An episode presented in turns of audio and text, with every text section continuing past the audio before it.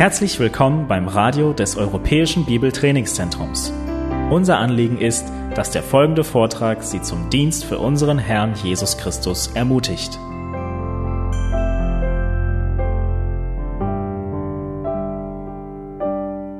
Heutzutage unter Christen wird der Begriff bibeltreu häufig verwendet.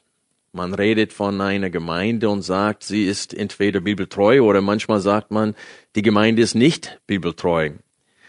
Auch bezüglich gewisser Bewegungen innerhalb des Christentums sagt man, dass diese Bewegung nicht bibeltreu ist oder sie ist bibeltreu.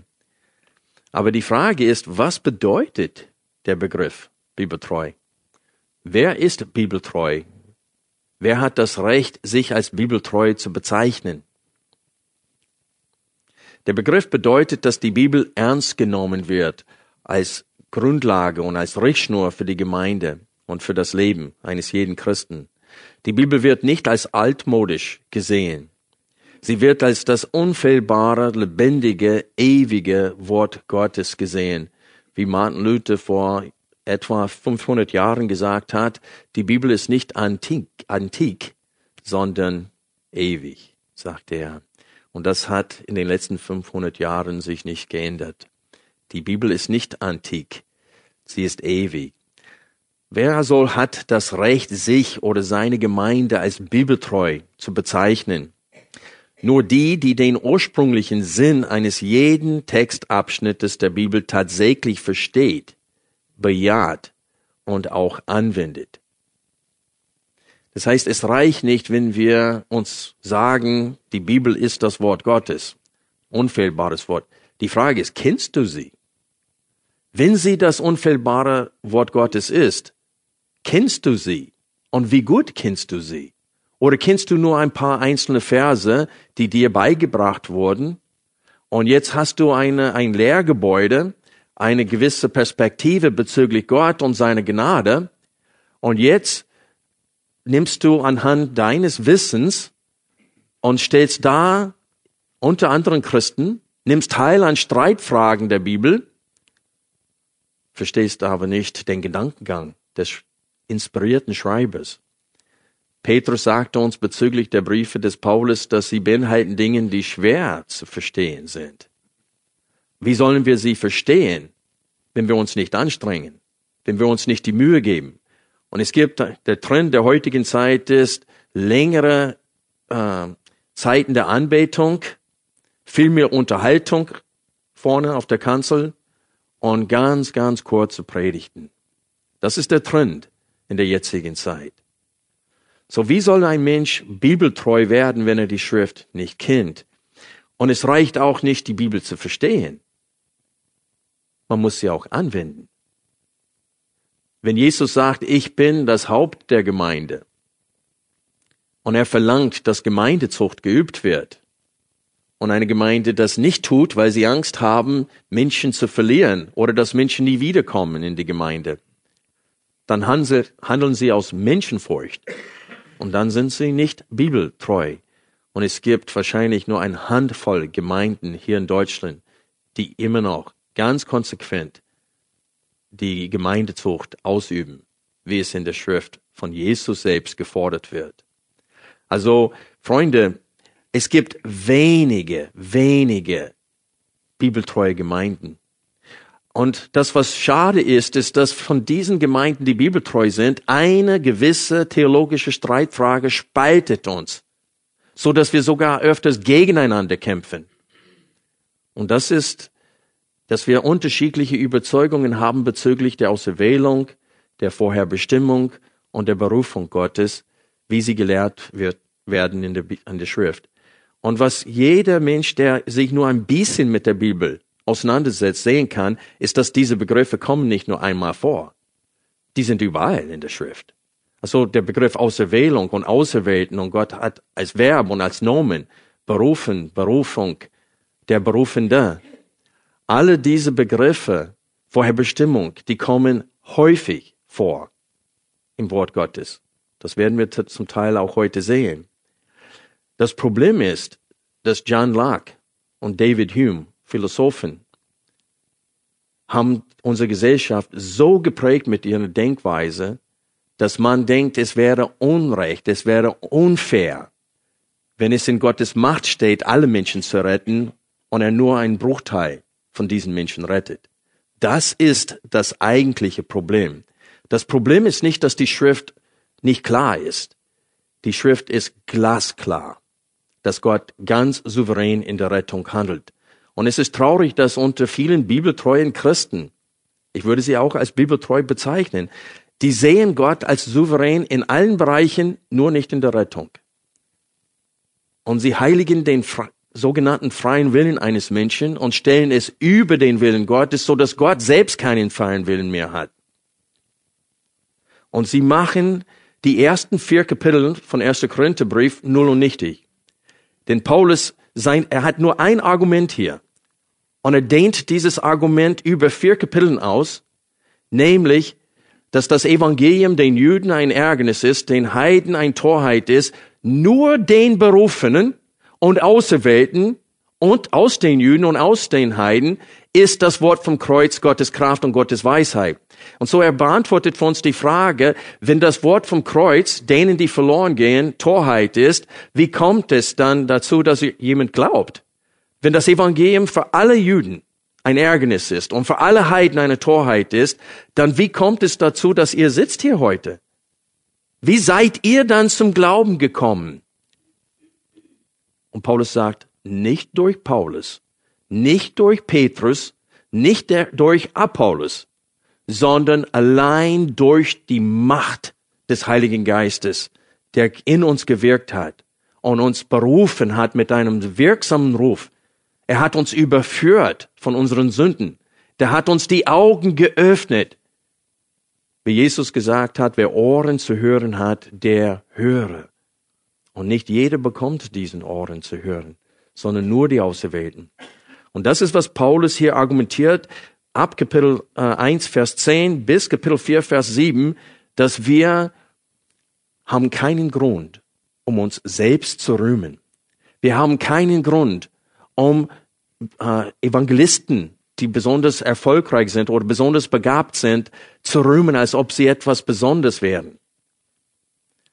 Wir rauben Gott die Ehre der neue Schöpfung. Und das ist, was eine Bekehrung ist. Wenn ein Mensch sich bekehrt, es ist eine neue Schöpfung. Gott befreit ihn aus der Macht der Finsternis und versetzt ihn in das Reich seines Sohnes. Und das ist ein Wunder Gottes. Und wenn wir das nehmen und es dem freien Willen zuschreiben, rauben wir Gott die Ehre für das, was er vollbracht hat. Und das ist sehr gefährlich. Und das teilt uns und spaltet uns als Christen. Und das ist das, was so ironisch ist. Überall in der Bibel, wo die Auserwählungslehre und Vorherbestimmung ausführlich erklärt werden und angewandt werden, was ist der Zusammenhang? Spaltung.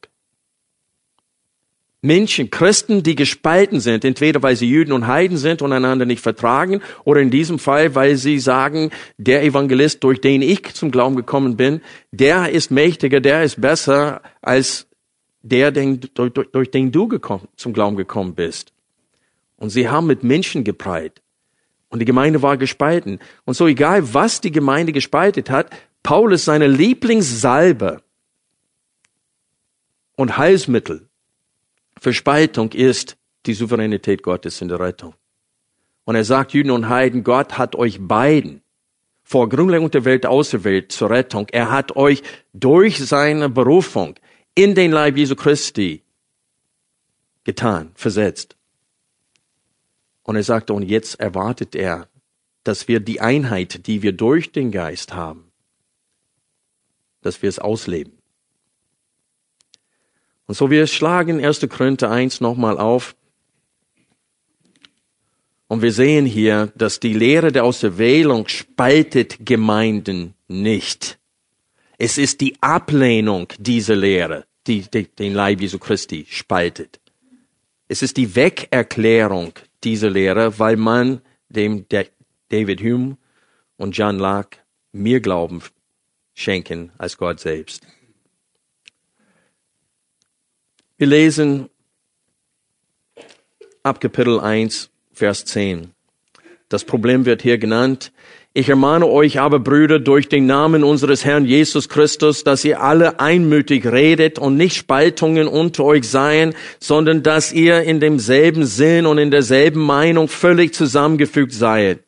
Denn es ist mir durch die Hausgenossen der Klöhe über euch bekannt geworden, meine Brüder, dass Streitigkeiten unter euch sind. Ich meine aber dies, dass jeder von euch sagt, ich bin des Paulus, ich aber des Apollos, ich aber des Käfers, ich aber Christi. Ist der Christus zerteilt? Ist etwa Paulus für euch gekreuzigt? Oder seid ihr auf dem Namen des Paulus getauft worden? Ich danke Gott, dass ich niemand von euch getauft habe, außer Crispus und Gaius, damit nicht jemand sage, er sei auf meinen Namen getauft worden. Ich habe aber auch das Haus des Stephanus getauft, sonst weiß ich nicht, ob ich noch jemanden getauft habe. Denn Christus hat mich nicht gesandt, ausgesandt, zu taufen, sondern das Evangelium zu verkündigen, nicht in Redeweisheit, damit nicht das Kreuz Christi zunichte gemacht werde. Denn das Wort vom Kreuz ist denen, die verloren gehen, Torheit. Uns aber, die wir rettet werden, ist es Gottes Kraft. Denn es steht geschrieben, ich werde die Weisheit der Weisen vernichten und den Verstand der Verständigen werde ich verwerfen. Wo ist ein Weise? Wo ein Schriftgelehrter? Wo ein Wortstreiter dieses Zeitalters? Hat nicht Gott die Weisheit der Welt zur Torheit gemacht?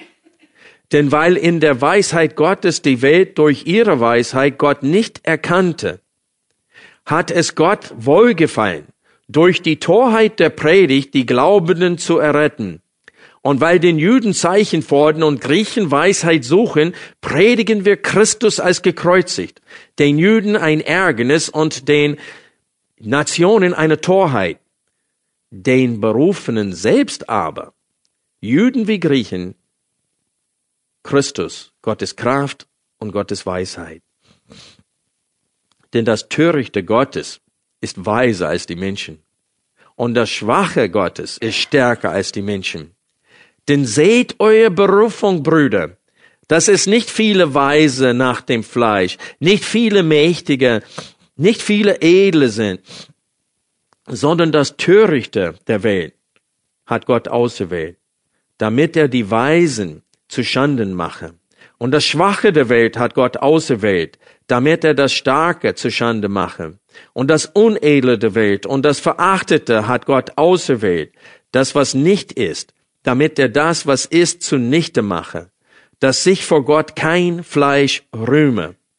Aus ihm aber kommt es, dass ihr in Christus Jesus seid, der uns geworden ist, Weisheit von Gott und Gerechtigkeit und Heiligkeit und Erlösung, damit, wie geschrieben steht, wer sich rühmt, der rühme sich des Herrn.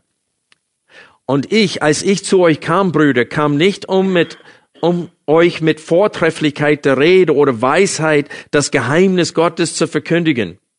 Denn ich nahm mir vor, nichts anderes unter euch zu wissen, als nur Jesus Christus und ihn als gekreuzigt. Und ich war bei euch in Schwachheit und mit Furcht und in vielem Zittern. Und meine Rede und meine Predigt bestand nicht in überredenden Worte der Weisheit, sondern in Erweisung des Geistes und der Kraft, damit euer Glaube nicht auf Menschenweisheit, sondern auf Gottes Kraft beruhe. Und dann, wenn man weiterliest, Paulus setzt seine Beweisführung und seine Argumentation fort, indem er beweist, dass nur der Heilige Geist den Sinn Gottes in dem Sinn eines Menschen geben kann. Weil der natürliche Mensch, jeder Mensch, ob Jude oder Heide, ist nicht in der Lage, die Weisheit Gottes anzunehmen. sie ist für ihn Torheit oder Ärgernis. Aber sie ist nicht Kraft Gottes und sie ist nicht Weisheit Gottes. Deswegen steht es hier in Kapitel 1, Vers 30. Aus Gott kommt es, dass ihr in Christus Jesus seid. Und die Aussage hier ist nicht, aus ihm kommt es, dass ihr die Gelegenheit bekommen habt, euch für Gott zu entscheiden. Er sagte, aus ihm kommt es, dass ihr jetzt in Christus seid, das heißt schon gerettet sind. Und dann sagt er, Christus ist für uns geworden Weisheit von Gott und Gerechtigkeit und Heiligkeit und Erlösung. Und was ich da betonen möchte, ist das Wort geworden. Er war es vorher nicht. Christus ist für uns die Weisheit Gottes und die Erlösung Gottes geworden. Warum geworden? Weil vorher war es das Wort vom Kreuz nur Torheit oder ein Ärgernis. Ich halte es für sinnvoll, dass wir uns durch diesen Abschnitt, unser Ziel ist es, die Verse 18 bis 31 heute genauer zu betrachten.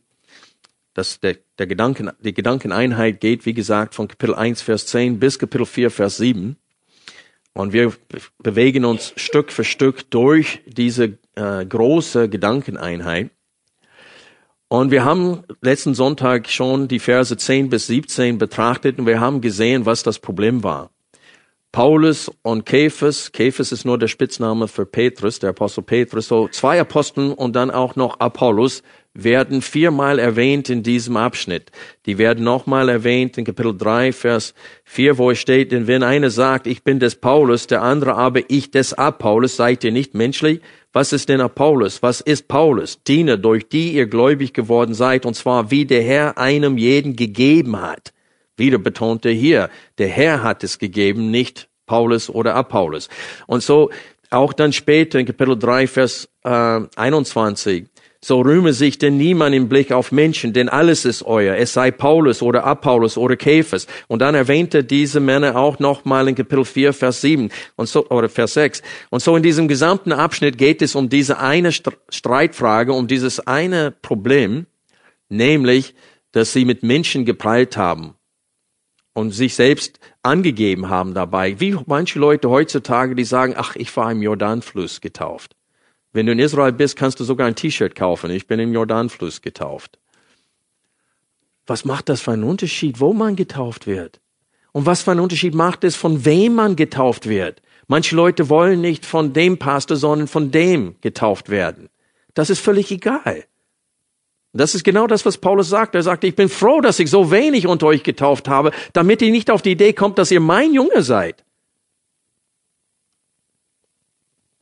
Und so er behandelt dieses Problem in diesem Abschnitt. Und ich möchte euch sagen, wenn man sagt, dass der Mensch einen freien Willen hat und selbst entscheidend ist bei seiner Bekehrung, dann ist seine Argument, alle seine Argumenten, diese ganze Abschnitt, 1, 10 bis 4, 7, völlig null und nichtig, kannst du es wegwerfen. Wenn du den Gedankengang des Paulus folgst, kommst du zwangsläufig daraus, dass Gott entscheidet von diesen Menschen, die sein Angebot in Christus ablehnen. Und die Bibel lehrt, alle Menschen lehnen dieses Angebot ab. Ob Jude oder ob Heide, ob sie Zeichen und Wunder sehen oder nicht. Es steht, dass Jesus noch viel mehr Wunder, Zeichen und Wunder als diese getan hatten und sie haben dennoch an ihn nicht geglaubt. Und Jesus sagte in dem Gleichnis, oder in, in der Geschichte von, von dem armen Mann Lazarus und dem reichen Mann, der sagt dem reichen Mann, der wollte, dass Lazarus aus den Toten aufersteht und zurückgeht und seinen Brüdern warnt. Jesus sagt ihm durch, äh, in dieser Geschichte, durch Abraham, auch wenn eine, wenn sie Moses und den Propheten nicht glauben, das heißt eine schlichte Vorlesung oder Verkündigung des Wortes, wenn die das nicht glauben, werden sie auch nicht glauben, wenn einer aus den Toten aufersteht und es ihnen verkündigt. Und das ist, was hier im Sinne ist. Paulus spricht von seiner Redeart hier. Der sagt, ich kam zu euch nicht mit Weisheit der Worten.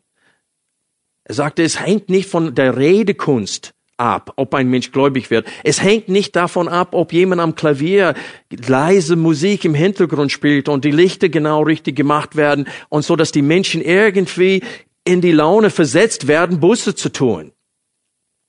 Es hängt einzig und allein davon ab, ob Gott einen Menschen durch den Heiligen Geist überführt, dass er ein Sünde ist. Er muss das Gewicht seiner Sünde vor einem heiligen Gott erkennen. Sonst kann er nicht zum Glauben kommen.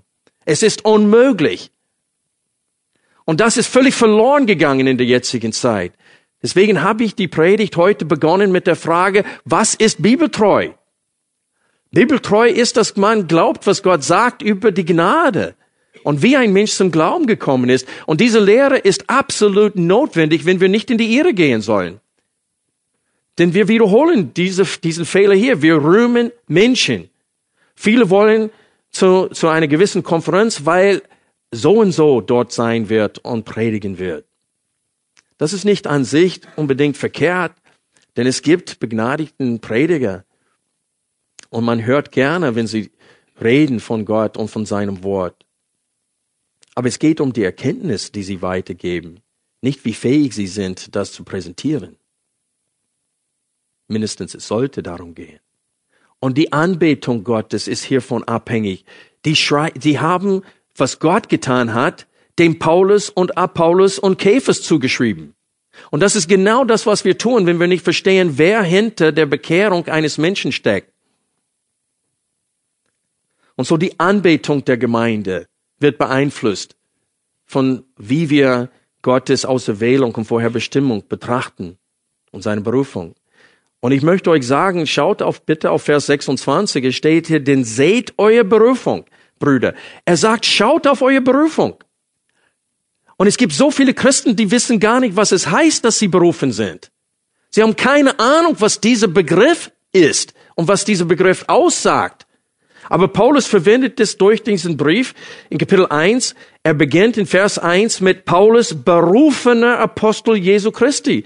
Denkt an die Bekehrung des Paulus. Er sagt uns im Galaterbrief, als er damals nach Damaskus ging, er ging dorthin, um Christen zu verfolgen. Und das, nachdem er eine Predigt von Stephanus gehört hatte, wobei sein Gesicht leuchtete, und er war mächtig in der Schriften und er hat Paulus anhand der Schriften überführt, also er hat sehr überzeugend Jesus als Lamm Gottes dargestellt und dass der Christus leiden muss. Und Paulus lehnte es ab und beteiligte sich an dem Tod von Stephanus. Und in diesem geistlichen Zustand ging er nach Damaskus, um noch mehr Christen zu verfolgen. Und Paulus schrieb im Galaterbrief, als es aber dem gefiel, der mich vom Mutterleib an auserwählt hat, seinen Sohn in mir zu offenbaren, begegnete er mich so Gott war souverän nicht nur über die Tatsache, dass er glaubt, sondern über den Tag und die Stunde in dem Leben von Paulus. Paulus sagt, ich bin berufener Apostel Jesu Christi und er meint auch damit seine Bekehrung. Und dann beschreibt er sie als berufene Heiligen in Vers 2 an die Gemeinde Gottes, die in Korinth ist, den Geheiligten in Christus Jesus, den berufenen Heiligen. Er betont durch diesen ganzen Abschnitt die Berufung. Wir sehen es in Kapitel 1 noch weiter in Vers äh, 24, den Berufenen selbst aber. Und dann sagt er in Vers 26, denn seht eure Berufung, Brüder. Und dann spricht er zigmal von der Auserwählung, indem er beschreibt, was für Menschen Gott auserwählt hat, das Schwache, das Unedle, das äh, Törichte dieser Welt. Und er sagt uns auch, warum Gott es auf diese Art und Weise tat. Und das ist das, was wir jetzt Stück für Stück erkennen wollen oder näher verstehen wollen aus diesem Abschnitt. Und wir wollen es nicht verleugnen, indem wir sagen, Gott vorschreiben wollen, was fair wäre oder unfair wäre. Und so wir beginnen mit der ersten Frage heute, nämlich, was ist das Wort vom Kreuz? Hier in Vers ähm, 18 steht es, denn das Wort vom Kreuz ist denen, die verloren gehen, Torheit. So, was ist das Wort vom Kreuz? Und wenn ihr 1. Korinther 15 aufschlägt, hat Paulus das in den ersten neun Versen sehr kurz und bündig zusammengefasst, so stichpunktmäßig. In 1. Korinther Kapitel 15, Vers 1 lesen wir, ich tue euch aber, Brüder, das Evangelium kund, das ich euch verkündigt habe, das ihr auch angenommen habt, indem ihr auch steht durch das ihr auch gerettet werdet, wenn ihr festhaltet, mit welcher Rede ich es euch verkündigt habe, es sei denn, dass ihr vergeblich zum Glauben gekommen seid. Vers 3. Denn ich habe euch vor allem überliefert, was ich auch empfangen habe, dass Christus für unsere Sünden gestorben ist nach den Schriften und dass er begraben wurde und dass er auferweckt worden ist am dritten Tag nach den Schriften und dass er Käfers erschienen ist, dann den Zwölfen. Danach erschien er mehr als 500 Brüdern auf einmal, von denen die meisten bis jetzt übrig geblieben, einige aber auch entschlafen sind. Danach erschien er Jakobus, dann den Aposteln allen. Zuletzt aber von allen gewissermaßen der Missgeburt erschien er auch mir. Denn ich bin der geringste der Apostel, der ich nicht würdig bin, ein Apostel genannt zu werden, weil ich die Gemeinde Gottes verfolgt habe. Und dann im nächsten Vers sagt er, aber ich bin, was ich bin, durch was? Die Gnade Gottes. Und das heißt, er schließt damit ein seine Bekehrung, seine Wiedergeburt.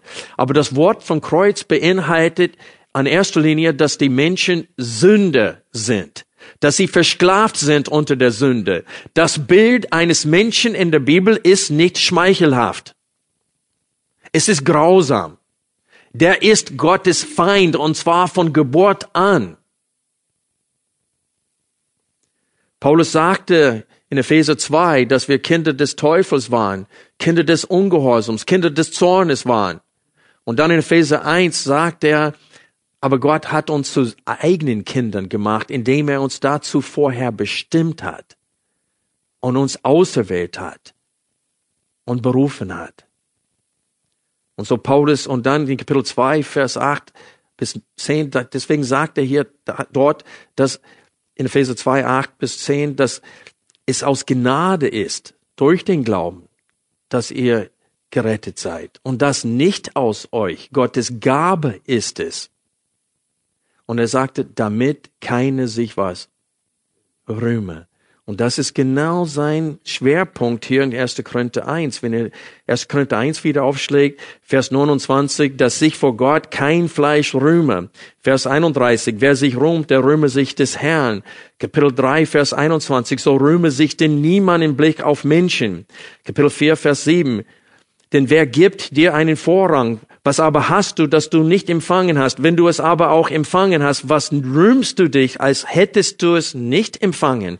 Und so dieses Thema sich rühmen steht immer in Verbindung mit der Auserwählung und Vorherbestimmung, mit der Souveränität Gottes in der Rettung. Gott rettet uns auf diese Art und Weise, damit keiner vor Gott kommt und sagt, ich war schlauer als die anderen. Ich habe die Not erkannt. Ich habe sehen können, in welche Gefahr ich stand. Und das Evangelium war für mich nicht Torheit. Das ist Selbstbetrug. Absolute Selbstbetrug. Denn es steht hier in 1. Korinther 1, dass das Wort vom Kreuz, was wir gerade in Kapitel 15 gelesen haben, dass nämlich, dass jeder Mensch ein Sünder ist, dass jeder Mensch steht unter dem Zorn Gottes, dass die einzige Lösung, und zwar die einzige Lösung für unseren geistlichen Zustand, das Blut des Sohnes Gottes ist. Dass es keine andere Möglichkeit gibt, vor Gott rein und heilig zu sein. Das ist die Botschaft vom Kreuz. Das ist das Wort vom Kreuz. Und es gibt sehr viele Menschen, die behaupten, Christen zu sein, auch in der Landeskirche, die sagen, dass der Mensch auch wenn er an Bude glaubt oder an Mohammed, der wird gerettet. Wenn er das Licht in Anspruch nimmt, was in seiner Nähe ist, das, Freunde, das ist kein Licht. Das ist Finsternis. Und so wir sehen hier, dass das Wort vom Kreuz beinhaltet der Tatsache, dass wir alle Sünde sind und dass wir nur einzig und allein durch Jesus Christus gerettet werden können. Und auch seine Auferstehung aus den Toten ist Bestandteil dieser Verkündigung. Und wenn man Apostelgeschichte 17 liest, wo Paulus, als Paulus das Evangelium oder ein Teil, ein Bruchteil davon verkündigt hatte in Athen, er kam bis zum Punkt Auferstehung und dann war das Gespräch vorbei. Da haben sie ihn unterbrochen und fingen an zu lachen und zu spotten über ihn. Es ist Torheit für sie. Und Freunde, ich sag's euch, auch wenn ein, ein Mensch in einem gläubigen Elternhaus groß wird und das Evangelium Sonntag für Sonntag und in der Woche immer wieder hört, er nimmt es für sich nicht in Anspruch. Bis der Tag, an dem Gott sein Herz rührt und ihn überführt von der Tatsache, dass er ein Sünder ist. Ich weiß noch, als Gott das in meinem Leben tat. Erst mit 18 Jahren, als ich beim Militär war, konnte ich das volle Gewicht meiner Sünde spüren und Buße tun. Und das war reine Gnade. Denn ich bin an einem Sonntag geboren und am nächsten Sonntag in der Gemeinde. Und ich bin in einer Baptistengemeinde groß geworden, wo das Wort treu verkündigt wurde. Und dennoch war ich verloren. So das Wort vom Kreuz beinhaltet die Rettung einzig und allein durch Jesus Christus. Es beinhaltet unsere Not vor Gott und die einzige Lösung. Es beinhaltet die Botschaft, wie wir mit Gott versöhnt werden können. Und diese Botschaft wird nicht angenommen. Warum würde ein Mensch das nicht annehmen? Warum kann der Mensch das nicht annehmen? Weil er es nicht annehmen will. Weil da ist, auch wenn das kostenlos ist, da ist ein Haken dabei. Und der Haken ist, du musst Jesus als König annehmen. Gott schenkt dir nicht die Vergebung der Sünden, wenn du die Absicht hast, weiter in der Sünde zu leben. Wenn du zu ihm kommst und die, äh, wie heißt das Wort auf Deutsch? Du musst kapulieren, kapitulieren, kapitulieren. Also völlig, bedingungslos. Du kommst zu Gott und sagst, ich gebe auf. Du bist der König. Mein Leben soll von nun an dir gehören. Und wir lesen das, dass die, in 1. Thessaloniker Brief, dass sie sich bekehrt haben, umgekehrt haben von den Götzen zu den lebendigen Gott. Und das ist, was wahre Bekehrung ist. Man verlässt das alte Leben und von nun an lebt er für Gott. Und der Mensch will das nicht. Der will diese Herrschaft nicht abgeben. Als ich beim Militär war, hatte ich nach meiner Bekehrung mir ein T-Shirt auf den Philippinen anfertigen lassen. Der Herr ist mein, mein Herr, mein Meister und mein Retter. Und ich saß da im Büro und einem von meinen Mitsoldaten, der hat das gelesen und er hat gesagt, was hat das dann zu bedeuten? Und ich habe es ihm erklärt. Und er sagte, keiner wird mir sagen, wie ich zu leben habe. Und ich dachte, wie töricht. Du bist bei dem United States Marine Corps. Du kannst nicht mal aufs Klo gehen, es sei denn es dir erlaubt wird. Und das ist buchstäblich so.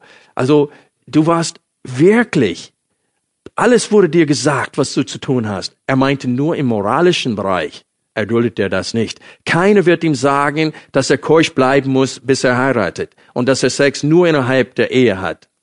Das ist, was er meinte damit. Und das ist der Grund, warum Menschen zu Jesus nicht kommen wollen. Auch wenn er verspricht ewiges Leben. Auch wenn er beweisen kann, und bewiesen hat, indem er Lazarus aus den Toten auferweckt hat, indem er selbst aus den Toten auferstanden ist, der hat unter Beweis gestellt, ich kann das liefern, was ich verspreche. Und dennoch nehmen die Menschen ihn nicht an. Warum? Paulus beschreibt an vielen Stellen in der Schrift den geistlichen Zustand eines jeden Menschen. In 1. Korinther 2, Entschuldigung, in Epheser 2 tut er das, in den ersten vier Verse. Er tut es auch in Epheser Kapitel ähm, 4, ab Vers 17. Und er sagt, dass, dass die Finsternis ist in uns. Das heißt, wir sind besessen von Finsternis. Und wir sind unter der Macht der Finsternis. Wir sind versklavt unter der Sünde. Und nichts Geringeres als ein Wunder Gottes kann uns davon befreien. Und deswegen ist es töricht zu denken, dass wenn Jesus heute hier wäre, dass mehr Leute glauben würden, wenn er predigt, als dass wenn ich predige. An einem Tag sind 5000 Menschen, die am Tag davor das Wunder erlebt haben, dass Jesus sie gespeist hatte, von Jesus weggegangen und haben gesagt, das ist ein hartes Wort, wer kann es annehmen? Und die sind weggegangen. Und in dem Zusammenhang, Johannes 6, sagte Jesus, keiner kann zu dem Sohn des Menschen kommen, es sei denn was? Der Vater ihn schleppt. Das ist das griechische Wort helkuo. Es ist passiv geschrieben. Das heißt, die Aktion muss er empfangen. Es muss ihm angetan werden. Und das ist dasselbe Wort, das verwendet wird in Jakobus 1 und später in der Postgeschichte, wo es steht, dass sie vor das Gericht geschleppt wurden. Es sei denn, der Vater sie schleppt. Jesus sagte, jeder darf zu mir kommen. Gott steht mit den Händen ausgestreckt zu jedem Menschen, ob Jude oder Heide. Jeder darf zu ihm kommen zu jeder Zeit. Und wenn sie kommen würde, würde er sie annehmen. Aber wie Paulus in Römer 3 geschrieben hat, keiner sucht Gott, kein einziger. Alle sind wie Schafe und in die Irre gegangen. Und Paulus zitiert überall aus dem Alten Testament in Römer 3. Und alle diese Zitate haben etwas gemeinsam. Entweder keiner oder alle. Keine sucht Gott, kein einziger. Alle sind in die Irre gegangen. Und so der geistliche Zustand wird beschrieben und Paulus erinnert diese stolz und arrogant gewordenen Christen daran, wie sie zum Glauben gekommen sind, um ihr Stolz zu vernichten. Er sagt ihnen, ihr denkt, dass ihr durch Apollos oder durch Paulus zum Glauben gekommen seid? Wie töricht seid ihr? Es ist durch Auserwählung und durch Berufung, dass ihr zum Glauben gekommen seid. Ihr seid aufgeblasen, ihr seid arrogant geworden. Und ihr prallt mit Menschen und statt Gott die Ehre zu geben. Und das gleiche Problem haben wir in der jetzigen Zeit. Und so die zentrale Frage, die ich heute stellen möchte, lautet folgendes. Wenn das Wort vom Kreuz entweder ein Ärgernis ist oder eine Torheit für alle Menschen ist, wie kommt es dann, dass manche Juden und manche Nichtjuden dennoch glauben? Und ich habe die Frage schon beantwortet. Achte auf Kapitel 1, Vers 22. Und weil den Juden Zeichen fordern und Griechen Weisheit suchen, predigen wir Christus als gekreuzigt, den Juden ein Anstoß oder ein Ärgernis und den Nationen eine Torheit. Lass uns da kurz anhalten. Warum würde er das machen? Wenn er weiß, dass das Wort vom Kreuz erfolglos bleiben wird, warum predigt er denn? Wenn er weiß, dass für jede Jude, dass der Messias leiden sollte, anstatt herrschen sollte, dass das ein Ärgernis ist, dass das ein Stolperstein ist, dass sie es nicht glauben werden, warum predigt er das denn? Und in Kapitel 2 haben wir gelesen, Paulus sagte, ich kam zu euch mit vielem Zittern und mit vielem Angst. Und ich habe mir, habe dennoch dafür entschieden, nichts anderes unter euch zu erkennen, als nur Jesus und ihn als gekreuzigt. Genau das, was ihr nicht akzeptieren wollt. Und ich habe nicht überzeugend geredet. Und dennoch seid ihr zum Glauben gekommen. Wie? Der Text sagt es uns, Vers 24 den Berufenen selbst aber. Und das aber ist so wichtig hier im Text.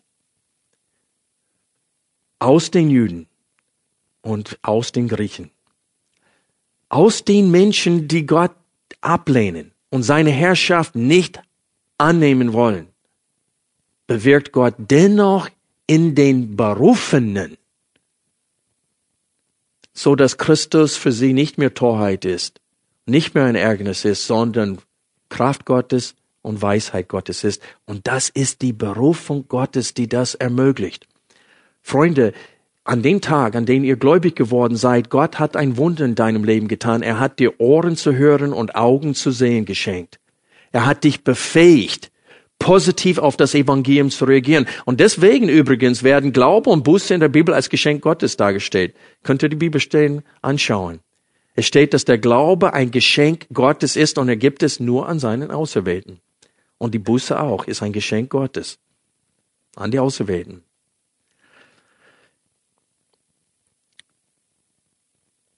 Schlag bitte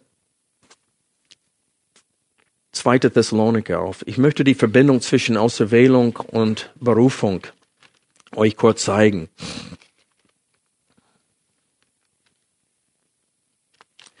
In 2. Thessaloniker Kapitel 2, Paulus ab Vers 13 lobt Gott und dankt ihm für die Bekehrung der Thessaloniker, weil er wusste, dass Gott es bewirkt hat. Und er bringt Auserwählung und Berufung hier in Verbindung miteinander, wie er es in vielen Stellen tut. 2. Thessaloniker Kapitel 2, Vers 13. Wir aber müssen Gott alle Zeit für euch danken vom Herrn, geliebte Brüder, dass Gott euch von Anfang an erwählt hat zur Rettung, in Heiligung des Geistes und im Glauben an die Wahrheit, wozu er euch auch berufen hat, durch unser Evangelium zur Erlangung der Herrlichkeit unseres Herrn Jesus Christus. Seht ihr die Verbindung zwischen Auserwählung und Berufung hier? Die Gott auserwählt hat, die hat er berufen. Und wir lesen in Römer 8, dass die, die Gott vorher erkannt hat, die hat er vorher bestimmt. Und die er vorher bestimmt hat, die hat er berufen. Und die er berufen hat, die hat er was? Gerechtfertigt. Und Gerechtfertigung kommt nur durch was? Glauben. So Gott hat den Glauben in ihm bewirkt. Und er hat sie gerechtfertigt. Und alle, die er rechtfertigt, wird er auch noch was tun, laut dem Text. Verherrlichen. Und so Gott hat unsere Rettung geplant in der vergangenen Ewigkeit bis in die Ewigkeit, zukünftige Ewigkeit. Wir sehen das auch in 1. Thessaloniker Kapitel 1. Das Wort berufen oder als Verb oder als Nomen kommt nicht vor, aber das, was die Berufung ist, kommt hier vor. Und wir sehen das, was welche Wirkung diese Berufung hat in dem Leben von einem Menschen. In 1. Korinther Kapitel 1 wir lesen ab 4, Vers 4. Und wir erkennen von Gott, geliebte Brüder, eure Auserwählung. Denn unser Evangelium erging an euch nicht im Wortelein, sondern auch in Kraft und im Heiligen Geist und in großer Gewissheit. So, was, woran konnte Paulus wissen, dass sie auserwählt sind? Dass sie gläubig geworden sind. Und dass sie das ausgelebt haben. So, Paulus sagte, wir kennen, dass ihr vom Herrn auserwählt seid, weil ihr das Wort, das wir verkündigt haben, nicht als Menschenwort empfangen habt, sondern als Gottes Wort und nur Gott kann das bewirken in einem Menschen. Und er tut das nur für die Auserwählten. Und dann sehen wir hier, wie diese Berufung aussieht. Sie nehmen das Wort an als von Gott und nicht von Menschen. Und dann beschreibt er, wie in Vers 9, denn sie selbst erzählen von uns, welchen Eingang wir bei euch hatten und wie ihr euch von den Götzen zu Gott bekehrt habt, dem lebendigen und wahren Gott zu dienen und seinen Sohn aus den Himmeln zu erwarten, den er aus den Toten auferweckt hat, Jesus, der uns errettet von dem kommenden Zorn. Und so er, er beschreibt hier die Auserwählung und Berufung Gottes. Die Auserwählung bestimmt, wer Gott diesen, diese zusätzliche Gnade schenkt und befähigt sie positiv auf sein Angebot zu reagieren. Und die Berufung bewirkt sein Vorhaben in diesen Menschen, so dass sie es gar nicht widerstehen können. Es gibt viele Christen, die sagen, Tim, du hast in allem, was du gesagt hast, recht. Aber damit es fair ist, tut Gott das für jeden. Und in dem Augenblick, wo er sie ruft, müssen sie dann entscheiden. Und das ist, wo der freie Wille eingeschaltet wird. Das Problem ist, dass in Johannes Kapitel 6 sagte Jesus, alle, die der Vater mir gibt, werden zu mir kommen. Und ich werde sie retten und ich werde sie auferwecken am letzten Tag. So das heißt, kein Mensch kann zu mir kommen, es sei denn der Vater ihn zieht. Und alle, die der Vater zieht und mir gibt, werde ich nie in aller Ewigkeit verlieren. So wenn Gott alle zieht, dann werden alle gerettet. Und so ist es einfach nicht möglich, egal wie du die Sache drehst. Und das sind wie Leute, die versuchen nach einer Steuerlücke zu finden, wie sie Geld sparen können vor dem Finanzamt. So gehen Christen mit dieser Lehre der Auserwählung und Vorherbestimmung und sie gucken, wo kann ich diese Lehre ungültig machen? Was kann ich noch ausdenken, um diese Lehre außer, außer äh, Kraft zu setzen? so dass der Mensch doch irgendwie einen freien Willen hat, so dass er doch irgendetwas tut zu seiner Rettung. Und sie spalten den Leib Jesu Christi durch die Lehre, die Einheit hineinführen sollte, weil sie uns demütigt und uns bereit macht, einander anzunehmen. Denn ich kann nicht Karl Heinz sagen, Mensch, er kommt aus Salzgitter, ich will ihn gar nicht in der Gemeinde haben. Die Leute da sind nichtig. Warum kann ich das nicht sagen? Erstmal, weil es nicht stimmt, aber zweitens, weil Gott hat das das war Gottes Entscheidung vor Grundlegung der Welt, dass Karl Heinz zum Glauben kommt. Ich kann ihm nicht von mir stoßen, wenn, auch wenn er, er ist mir nicht unsympathisch, aber wenn er mir unsympathisch wäre, ich kann ihn nicht ablehnen. Gott, Gott ihn angenommen hat. Und das ist wie Paulus durch seinen Briefen argumentiert. Aber die Christen geben sich die Zeit nicht, weil sie nicht bibeltreu sind, seinen Gedankengang zu folgen durch alle Briefe. Und ich möchte euch sagen, wenn ihr nicht in der Lage seid, aus dem Stehgreif zu sagen, was der Schwerpunkt ist in allen vier Evangelien und wie sie sich voneinander unterscheiden, und wenn ihr nicht in der Lage seid, wirklich zu sagen, was ist der Schwerpunkt in jedem Brief im Neuen Testament und wie der Schreiber in jedem Kapitel argumentiert und vorgeht, dann müsst ihr ein bisschen demütiger auftreten, wenn ihr über theologischen Streitfragen mitreden wollt. Der Gedankengang ist Paulus ist klar hier in 1. Korinther. Der einzige Grund, warum Menschen, die negativ gepolt sind gegen das Wort vom Kreuz, auf einmal es anders sehen als davor, ist, weil Gott mächtig eingreift in ihrem Leben und befähigt sie. Und Paulus sagt hier dann, warum Gott nicht alle auserwählt hat in diesem Text. Und das ist eine wichtige und berechtigte Frage, die wir Menschen haben. Wir fragen uns, warum, wenn es in Gottes Macht steht, alle Menschen zu retten, warum rettet er dann nur einen Bruchteil der Menschheit? Und ich glaube, dass diese Frage hauptsächlich in Römer 9 geantwortet wird.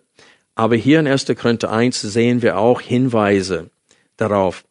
Wir sehen hier, dass es Gott gefallen hat, durch die Torheit der Predigt Menschen zu retten. Wenn du ihr Kapitel 1 nochmal aufschlägt, Vers 21. Denn weil die Welt durch ihre Weisheit Gott in seiner Weisheit nicht erkannte, und das beschließt jeden einzelnen Menschen ein, hat es Gott wohlgefallen, durch die Torheit der Verkündigung die zu retten, die daran glauben. Manche sagen, siehst du, Glaube ist hier, der Mensch tut doch was. Aber achtet darauf, der erste Teil des Satzes ist, denn weil die Welt durch ihre Weisheit Gott in seiner Weisheit nicht erkannte, tut Gott etwas, damit sie glauben können.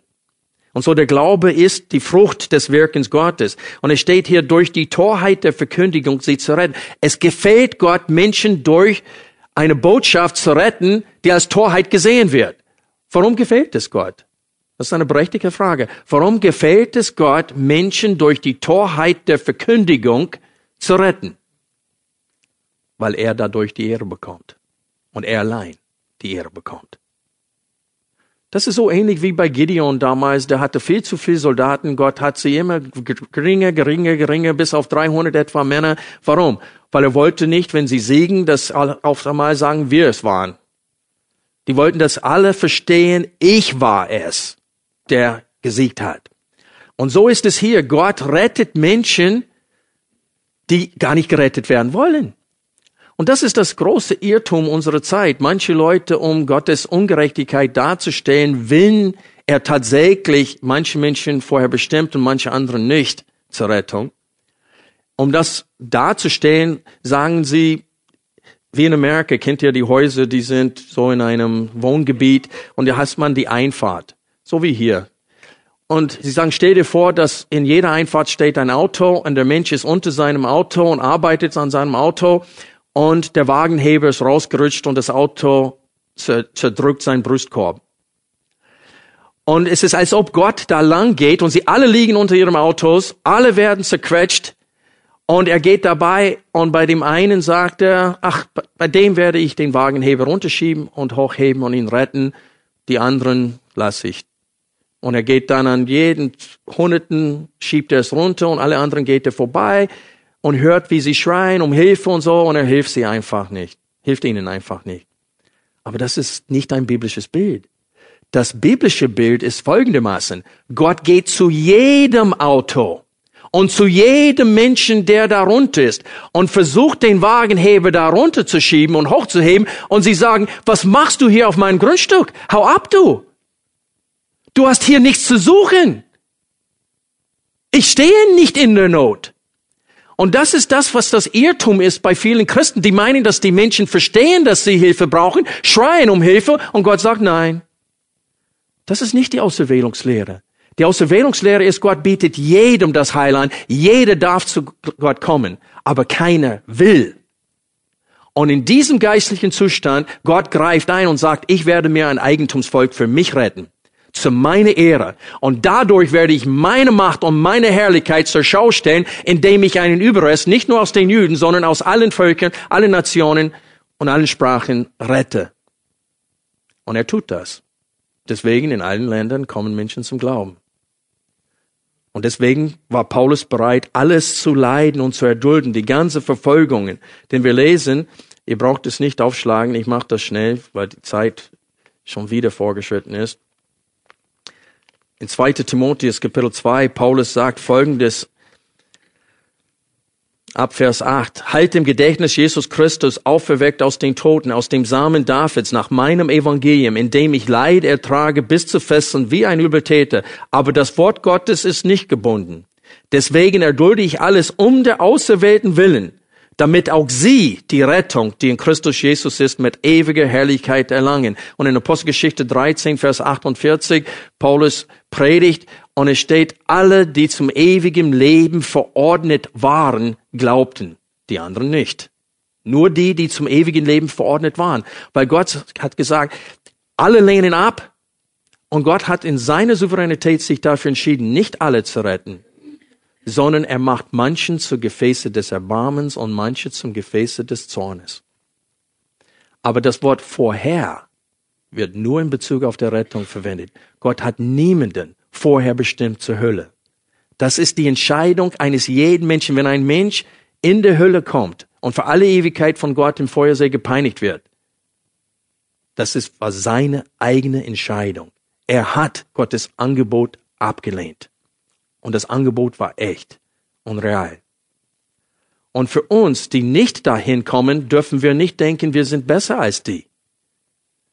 Ich kenne noch diese Witz, manche erzählen Witze von dem Buddhisten und diesen und dann der Baptist und dass sie in der Hölle gekommen sind und der eine sagt, ich bin gar nicht hier, weil er verleugnet ist und so weiter und sie erzählen solche Witze. Wie, wie kommt es, dass Christen sowas erzählen? Weil sie denken, dass sie besser sind. Wir sind nicht besser. Wir waren nur vor Gründung der Welt auserwählt, dass Gott sich verherrlicht durch unsere Errettung. Aber Freunde, Gott hat das Recht, sich nicht nur durch sein Erbarmen sich zu verherrlichen, sondern auch durch die Ausübung seiner Gerechtigkeit. Und deswegen gibt es nicht nur Gefäße des Erbarmens, sondern auch Gefäße des Zornes. Und Gott lässt diesen Menschen in ihrer Feindschaft ihm gegenüber stehen. Und sie gehen aus eigener Verantwortung für alle Ewigkeit verloren. Wenn wir hier beachten, wen hat Gott auserwählt? Was für Menschen? Viele denken, well, das würde heißen, das war ini, mini, mini, mo. Gott hat so entschieden, wen er rettet und wen er nicht rettet, dass das keinen Sinn hat, dass das willkürlich entschieden war von Gott. Aber hier es ist nicht willkürlich. Achtet auf den Text hier bitte ab Vers 26. Denn seht eure Berufung, Brüder, dass es nicht viele Weise nach dem Fleisch, nicht viele Mächtige, nicht viele edel sind, sondern das Törichte der Welt hat Gott auserwählt, damit er die Weisen zu Schanden mache. Und das Schwache der Welt hat Gott auserwählt, damit er das Starke zu Schande mache. Und das Unedle der Welt und das Verachtete hat Gott auserwählt, das was nicht ist, damit er das, was ist, zunichte mache dass sich vor Gott kein Fleisch rühme. Und so wir sehen hier, dass Gott eine bestimmte Kategorie von Menschen auserwählt hat. Und das ist nicht besonders schmeichelhaft. Das heißt, die meisten von uns, wenn nicht alle von uns, sind töricht, schwach, unedle und verachtet. Wir sind unbedeutend. Genau das Gegenteil von dem, was man behaupten müsste, wenn der Mensch durch eigenen Willen zum Glauben gekommen ist. Und so Paulus will sie demütigen, indem er sie daran erinnert, wie es dazu gekommen ist, dass gerade die gläubig geworden sind und die anderen nicht. Und das war nicht durch eigene Tugend. Es gab nichts in uns, dass Gott gesagt hätte, oh, den sollst du nehmen. Und viele sagen, ja, Gott hat gesehen, wer ihn in der Zukunft gesehen, der weiß alles und er hat gesehen, wer ihn wählen würde und diese hat er dann ausgewählt. Freunde, das ist lächerlich. Aus zwei Gründen. Erstens würde es bedeuten, dass Gott seine Wahl betroffen hatte aufgrund etwas Gutes in uns, das er gesehen hat, und wieder haben wir einen Grund, um uns zu rühmen. Und zweitens ist es lächerlich, denn es würde bedeuten, dass Gott seine Entscheidung aufgrund unserer Entscheidung trifft. Das heißt dann, Gott will geehrt werden, weil in Epheser 1 werden wir aufgefordert, Gott zu loben und zu preisen für die Auserwählung und Vorherbestimmung. Und es würde heißen, dass wir, Gott will Anerkennung haben für etwas, was wir sowieso getan hätten. Das heißt, es macht seine Auserwählung letztendlich null und nichtig, wenn er nur die auserwählt, die sich für Jesus entscheiden würden. Und das hat er gesehen. Das heißt, wir loben Gott für gar nichts dann. Denn er hat gar nichts getan. Der bräuchte es auch nicht tun. Wir hätten es sowieso getan. Und deswegen sage ich und vergleiche ich das mit manchen Steuerberatern. Menschen suchen nach einer Möglichkeit, Geld einfach zu sparen und nicht ihre Steuer zu bezahlen. Und es ist genauso hier. Christen wollen es nicht wahrhaben. Diese Lehre sitzt ihnen quer im Magen. Und das ist das Problem. Das Problem ist nicht, dass die Schrift nicht klar ist. Die Schrift ist glasklar. Wenn du alle Bibelstellen durchnimmst, in ihrem historischen Zusammenhang und achtet auf den Gedankengang. Hier wird das Problem des Stolzes ausgelöscht mit der Lehre der Souveränität Gottes in der Rettung. Und wie gesagt, Paulus setzt fort ab Kapitel 2 und sagt, dass es nicht durch meine Redekunst ist, sondern das Wirken des Heiligen Geistes, dass ein Mensch zum Licht der Wahrheit kommt. Und so wie der Herr es will, werden wir in den kommenden Sonntagen diese Argumenten und diese Beweisführung des Paulus fortsetzen. Aber ich hoffe, dass genug gesagt wurde heute, dass wir alle etwas demütiger werden in unserem Auftreten Gott gegenüber und unseren Mitmenschen und unseren Mitchristen gegenüber. Denn keine von uns hat es verdient, hier zu sitzen heute als Gläubige. Das war allein die Entscheidung Gottes vor Grundlegung der Welt. Und er hat es vollbracht. Und das ist, was Paulus hier sagt in Vers 30 und 31.